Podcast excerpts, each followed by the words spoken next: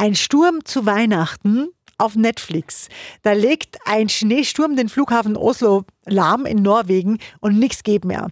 Eine Million Menschen, das heißt die Fluggäste, das ganze Flughafenpersonal, alle hängen zu Weihnachten am Heiligabend am Flughafen fest.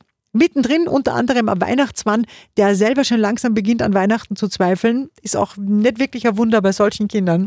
So, was wünschst du dir zu Weihnachten? Eine Chanel-Tasche und ein iPhone. Weißt du, dass eine Chanel-Tasche mehr als 20.000 Kronen kostet? Ja, Und wenn der Weihnachtsmann Nein sagt?